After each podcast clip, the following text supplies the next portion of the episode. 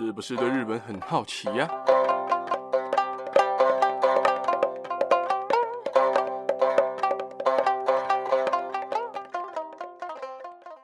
？Hello，大家好，我是刚下班的八格阿罗。不知道大家听我的声音会不会有点沙哑？因为今天的喉咙有点使用过度，所以如果这一集你如果听得稍微的有点觉得不太舒服的话，是可以关掉，没有关系的。那今天总共有三则的新闻时事要跟大家分享。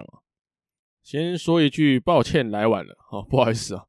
那今天的三则新闻时事呢，第一则是关于新垣结衣跟星野源，大家也都知道嘛，他们两个在今年的五月啊闪婚了啊，就是星野源跟新垣结衣闪婚，所以震惊了演艺圈跟我们粉丝们啊，也让当时的。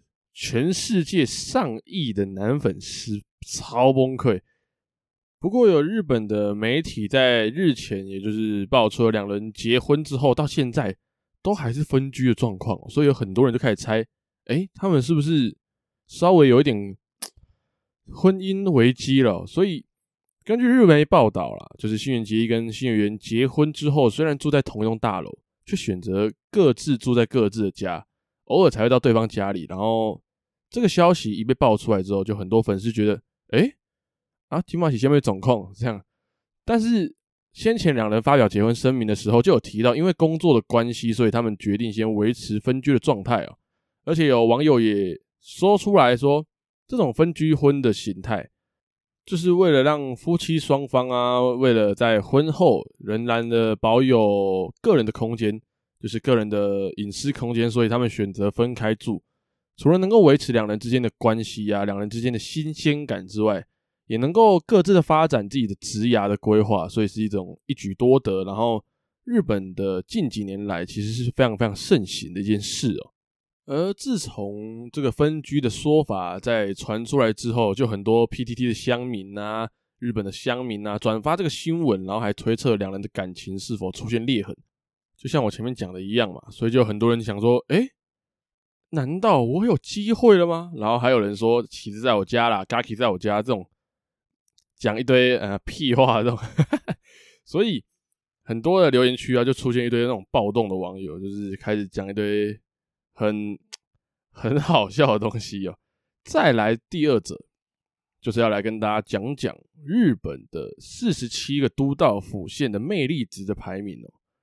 这个魅力值的排名呢，虽然说我是觉得不怎么感到意外，但是还有一点我还是觉得蛮意外的，就是关于垫底的县市哈。所以先来讲前面好了，就是前面五名，第一名就是十三年来一直都是第一名的北海道，拿到了七十三点四分，去年才六十而已哦，所以你就知道他这这次多高了。再来就是一样是十三年来的第二。也就是十三年来的一直的第二名，就是京都五十六点四分。再来是台湾人很喜欢去的地方，叫做冲绳五十四点四分。再来第四名是东京四十七点五分。再来第五名就是我最喜欢的大阪四十二分。而前五名讲完之后呢，想跟大家稍微的讲讲，就是去年垫底的立木县。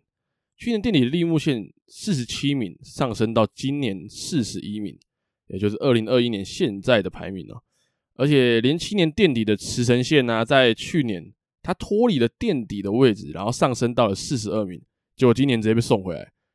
还好没有打破纪录哦，连九年垫底，因为去年他们是四十二，所以比较还好哦，还好他们没有连九年。而今年的四十一到四十七名呢，也就是立木县到茨城县中间还有哪些县呢？先从立木县开始讲好了。立木县是十六点二分，排在四十一名。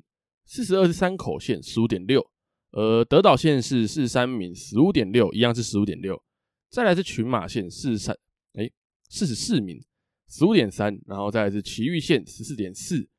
再来四十六名是佐贺县，也就是倒数第二，十二点八。再来就是最后一名，茨城县，十一点六分哦。不知道大家会不会因为这个排名而去安排你去日本的旅行，会去哪里这种问题哦？所以。我自己是蛮想去看茨城的啦，就是想看看真的有像日本人讲的这么的不堪吗？就是当然它不是一个观光的，呃，就像东京、大阪这种观光的重点，但是其实还是可以去看看的，对不对？就是外国人还是可以去看看茨城县有什么，而且我很喜欢的六跟 U 嘛，他们也是住在茨城，所以我是自己是蛮想去一看的。再来讲完了四十七个都道府县的魅力值排名之后啊，想跟大家讲第三者，这个可以不是说新闻，应该说我认为应该蛮多人觉得这是重点，是《鬼灭》的第二季《无限列车篇》的前篇开播了，在 Netflix 上面，所以大家可以去看看。就是它的前面打的鬼，我自己觉得就是比较丑的小蚁窝座，所以大家可以去看看。而且你会让自己看到一个让人再次恋爱的炼狱大哥，好不好？所以大家可以去看一下。就是这一集其实蛮棒的，第一集真的蛮好看的，大家可以去看看，真的是蛮推荐的。尤其是你是喜欢《鬼灭之刃》的同学们的话，好不好？你可以去看一下，蛮赞的，蛮赞的。尤其是你是一个喜欢《鬼灭之刃》的朋友哈，一定要看。再去看一次炼狱大哥到底有多帅，好不好？炼狱信受郎很帅的，好不好？OK 吧？那最后一样啊，如果你或你的家人朋友们有在关注日本新闻时事的话，听完这一集不妨订阅、关注、分享给你的家人朋友们，才会在之后每个礼拜上传日本的新闻时事的时候，可以在第一时间就收到通知。在之后也会有更多的日本新闻时事分享给大家。那今天就先讲到这边喽，大家拜拜。